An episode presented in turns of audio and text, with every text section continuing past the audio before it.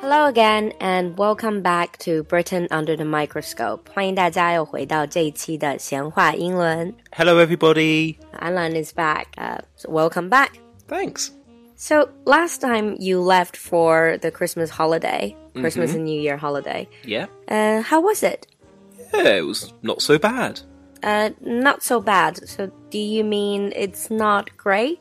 No, I had a great time. Okay, I'm a bit confused. 呃、呃，英国人说 not so bad 到底是什么意思 Well, we like to say not so bad when we mean something is very good. To be perfectly honest, English people, they don't really like to say something is great or it's brilliant or it's terrible. We like to use expressions like it's not so bad. And this is something about British English that there are certain phrases that we use and the meaning is different from what you can actually hear or see. So what British people say is not exactly what they mean. Pretty much, yes. 啊，英国人的这个话外音，这个我也是听过的。呃、a c t u a l l y if you search on the internet, you would find how to understand English people when they say one thing, they mean another thing. Yeah, I've seen those, and most of them are, are pretty true. Okay, so this is our topic today. We're going to talk about what British people say and what they actually mean. Um, 我们今天就来看看英国人的话外音。We're going to look at some of the very common phrases English people say, British people say, and the meaning might be different from what you think. When you think of British people, you think of politeness. I remember living in England. I once went on a grocery shopping trip in the neighborhood and I said 27 thank yous. 我我记得我住伦敦的时候，就是出去在附近的商场里买点东西，就说了二十七个 thank you。So in in expressing politeness, some of the words that English people say, do they have other meanings? Like all these excuse me, beg your pardon, Uh, they do. And a lot of it comes from intonation, from stress. So listen to the difference. Excuse me, you notice my voice is going up. Mm-hmm. That's quite polite. But if you say, excuse me, going down. it's going down. And that is normally when we're angry at someone. Ah, so even if you're saying the same word, the same thing, excuse me, it can still mean different things. Yeah. Going up is usually the polite form, going down, usually it's trying to use it in another way, in a negative way. Yeah. A good example is I beg your pardon. I beg your pardon? I beg your pardon, isn't that what you use when you don't understand people? 是听不懂的时候说，哎，再来一遍，再说一遍。 Yeah. So, for example, I beg your pardon. You notice my voice is going up, so I'm saying it in a polite way. I beg your pardon is normally when someone has said something that we find very offensive that's made us angry. Ah, so it's a little bit like 你再说一遍试试。 Kinda. I beg your pardon.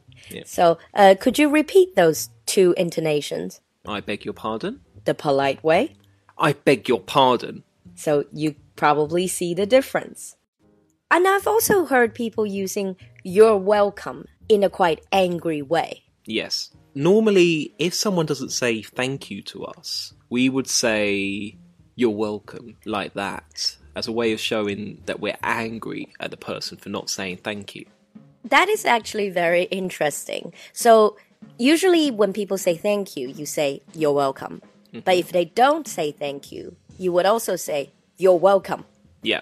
But the intonation's going down and we sound angrier. 提醒人家说人家没有说没有对你说谢谢，也可以直接说、不用谢，但是用一个，I think this is called passive aggression。 Yes.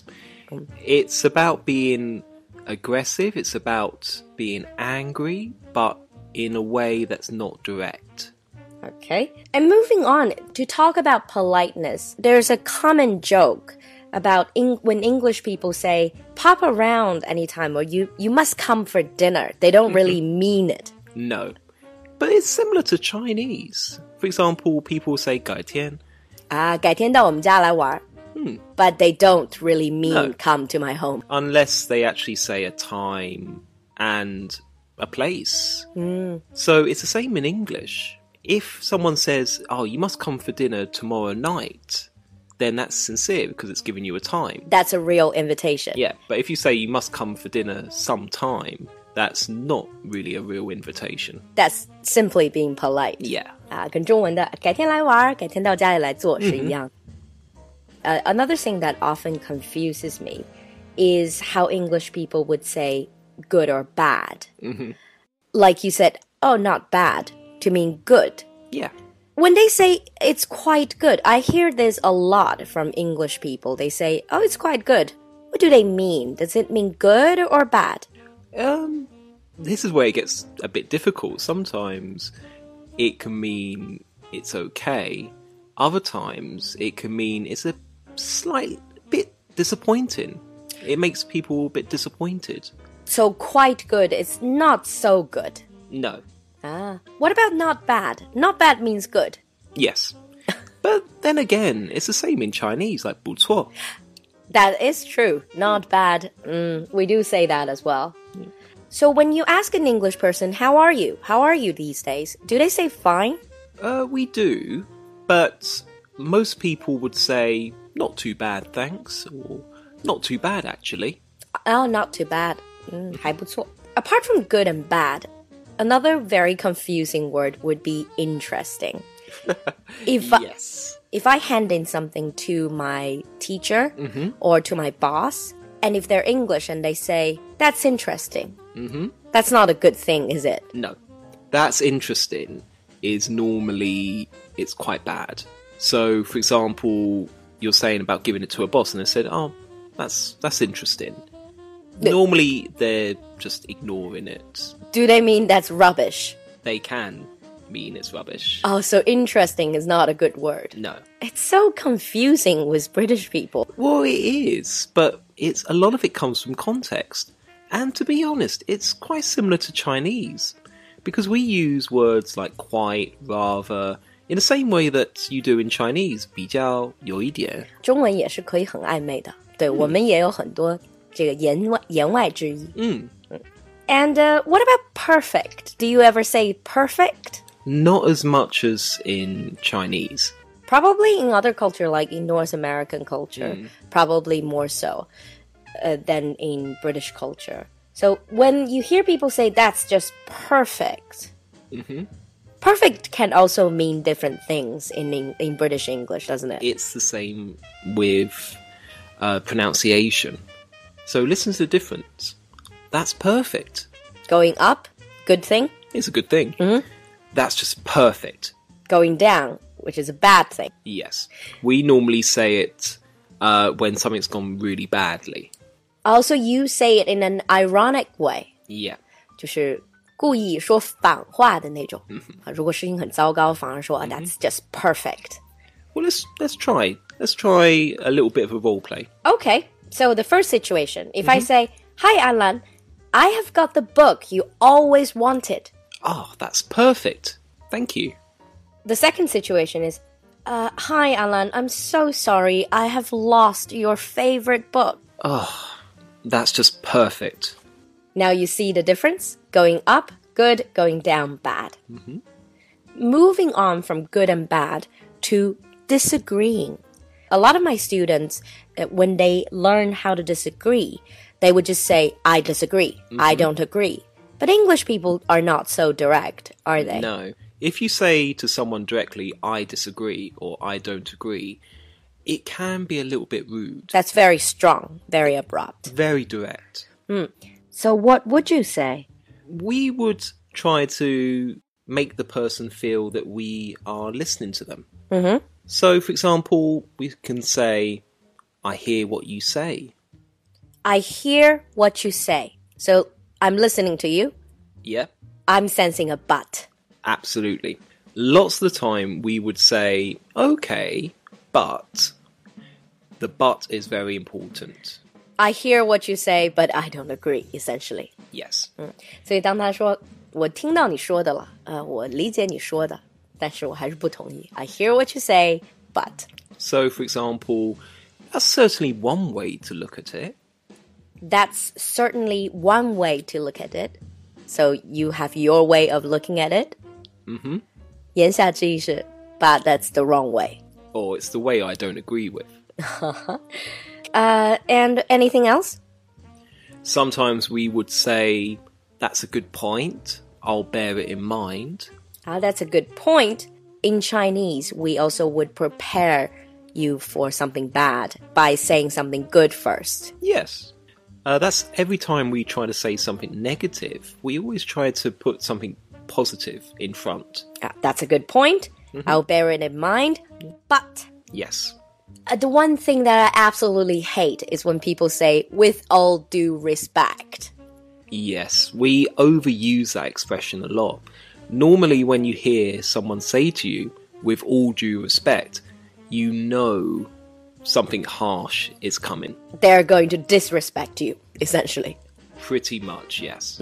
With all due respect 有点像中文的恕我直言 With all due respect, even though I respect you, I'm still gonna say something nasty. Yes. For instance, we can say, with all due respect, your plan is absolute rubbish.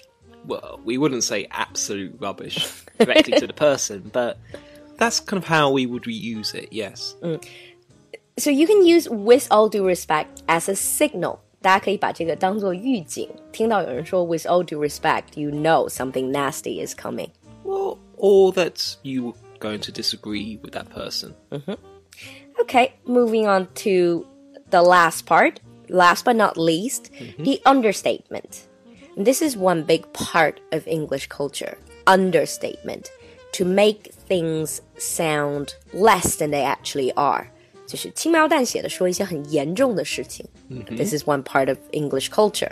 And also a big part of English humour. Lots of uh, TV comedies, lots of British jokes relies on understatement. Ah, so if you want to understand British humor, you need to understand understatement. Yes, absolutely. So a good example is over 30 years ago, there was a pilot and flying the plane and all of the engines stopped 啊，所以就有一个故事是有一个空难，然后这个飞行员就是这个机长，当时是看到所有的引擎都已经不工作了，呃、a n d and the plane was losing height. It was getting close to the ground. And he said very calmly, Ladies and gentlemen, this is your captain speaking. We have a small problem. All of our engines have stopped. We are trying our best to start them again. I hope you're not too upset. but even though it's about to crash, he's saying we've got a small problem. Yes. Ah. Thankfully, the plane didn't crash. Very calm, very calm. So, uh, do English people in everyday life also use this understatement? Yes, because if you've heard lots of British people speaking, if you watch British TV shows, for example, you'll hear people say a bit a lot. Uh huh. Uh-huh. So, for example, we would say it's a bit wet. It's a bit wet, so it's a little bit wet. Yeah. But we'd use that if it's raining really heavily. When it's pouring outside, you say Yeah. it's a bit wet. Or it's a bit chilly. I would go into work and I say to people, it's a bit chilly. and it's freezing out. Yeah. And sometimes people also say, I'm a bit busy. Does that mean they're really, really busy? Yes. Ah. More often than not, it means I'm really busy. I can't help. Okay, thank you. I think we're coming to the end of today's show. In today's show, we've looked at what British people are saying and what they truly mean. It is very difficult to understand English people. It is. Um, it's because of our culture. We're very. Everyone uses the same patterns. But it's important to remember that these are generalizations. Sometimes people actually say what they mean, especially if they're talking to non native speakers. Oh, I suppose it also depends on the personality. And yeah.